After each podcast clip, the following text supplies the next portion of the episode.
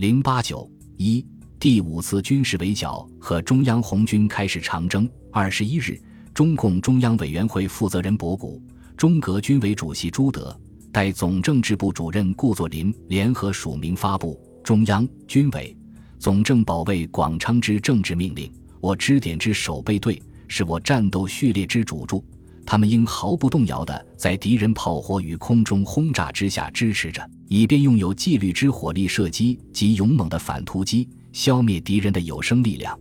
并向红军指战员提出为着保卫广昌而战，这就是为着保卫中国革命而战，胜利或者死亡等错误口号。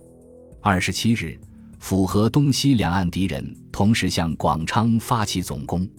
红军第九军团三师。第五军团十三师与府河东岸牵制敌人，以第九军团十四师扼守广昌，集中第一、三军团和二十三师，再次对广昌西北之敌反击，不敌国民党军飞机大炮的猛烈攻击。二十八日，广昌失守，红军向广昌以西以南转移。广昌保卫战历时十八天，虽给敌人以重大杀伤，国民党军伤亡惨重。但红军也损失重大，共伤亡五千五百余人，占参战总兵力的五分之一。国民党军占领广昌后，集中第八纵队三个师、第十纵队四个师，于五月十五日向建宁发动进攻。在敌飞机大炮同时猛烈轰炸和炮击下，红军被迫向宁化退却。十六日，敌军占领建宁，此后。敌又攻占了古龙冈以北的银龙峡等地，至此，西起龙冈，中经广昌，东弃建宁、泰宁和归化一线，已被国民党北路军和东路军控制。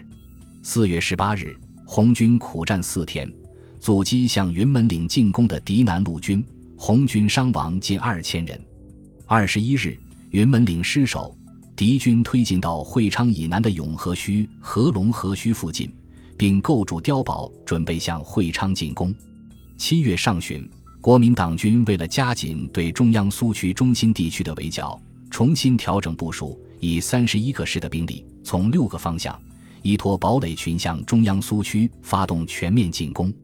北路军六个师向兴国推进，第六路军四个师向古龙冈推进。第三路军六个师进占头碑，而后集中九个师向宁都、赤水、以前、小松及石城进击；又以东路军为主的六个师由彭口、连城向长汀推进；南路军三个师由云门岭向会昌、于都方向进击；再以三个师集结于南丰、广昌地区作为总预备队。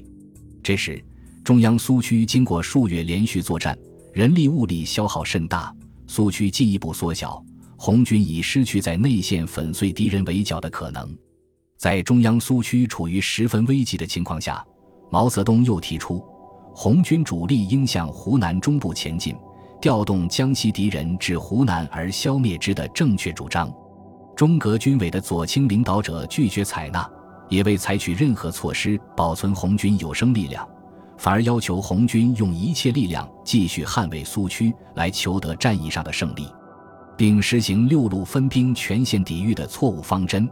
同敌人硬打硬拼，同优势的敌人拼消耗。六路分兵抵御部署为：以红军第三军团六师、二十一师扼守兴国西北高兴圩、老营盘一线，抵御敌第五纵队的进攻；以新成立的第八军团二十三师、新编红二十一师。在兴国古龙冈以北地区抵御敌第六纵队的南进，以第五军团十三师在头碑地区抵御敌第五纵队的进攻，以第三军团四五师和第五军团三十四师在义前以北地区抵御敌第三十纵队的进攻，以第一九军团及二十四师在彭口、连城以西地区抵御敌东路军向长汀的进攻。以第二十二师在会昌以南的云门岭地区抵御敌南陆军的进攻。八月五日，国民党北路军集中九个师兵力，在飞机、大炮的强大火力支援下，向半桥、义前以北地区发动进攻。红三军团主力和红五军团一部在高虎脑、万军亭到义前约三十华里纵深内修工事、筑碉堡。以五道支撑点为骨干的防御阵地进行固守，击退了敌人的多次集团冲锋，重创其精锐部队八十九师。红军也因伤亡二千三百余人，其中干部六百余人，不得不于二十八日放弃一前以北的全部阵地。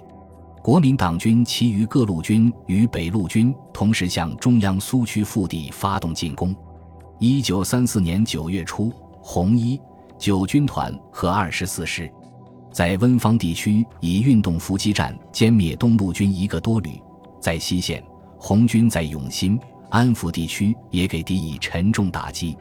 但局部的战役胜利已无法扭转中央苏区红军的被动局面。至九月下旬，中央苏区被压缩至瑞金、会昌、于都、兴国、宁都、石城、宁化、长汀的狭小地区。十月上旬，国民党北路军和东路军、南路军前后进抵兴国、古龙冈、宁都、石城。长汀、会昌一线，企图进而占领宁都、于都、瑞金，以实现围剿红军的目的。此时，博古、李德已被敌人的进攻气势所吓倒，仓皇决定放弃中央苏区，撤出中央苏区，实行战略转移，是关系到中共中央及红军的命运、中国革命前途的重大决策。可是，李德独断专行。竟没有在政治局的会议上提出讨论，关于为什么退出中央苏区、当前任务怎样、到何处去等基本的任务和方向问题，始终秘而不宣。当然，也就没有对广大干部和红军指战员进行解释和动员。李德竟认为，突围成功的最重要的因素是保守秘密，只有保守秘密，才能确保突然行动的成功，这是取得胜利的不可缺少的前提。根据中共中央的决定，中革军委于十月七日下令，红军主力的防御任务由地方兵团接替，将第一、三、八、九军团和第五军团向瑞金、于都、会昌地区集中。十月十日，中共中央和中革军委率领主力红军五个军团和中央军委机关直属部队编成的两个纵队，从瑞金出发。开始了向湘西方向的战略转移。蒋介石的第五次围剿经历了一年之久，红军为打破敌人的围剿，进行了英勇顽强的战斗，给国民党军以重大创伤。但是，以王明左倾冒险主义领导者博古为首的中央，坚持采取错误路线，拒绝采纳毛泽东等提出的正确意见，最后导致第五次反围剿的严重失败。中央红军被迫进行长征。本集播放完毕，感谢您的收听，喜欢请订阅加关注，主页有更多精彩内容。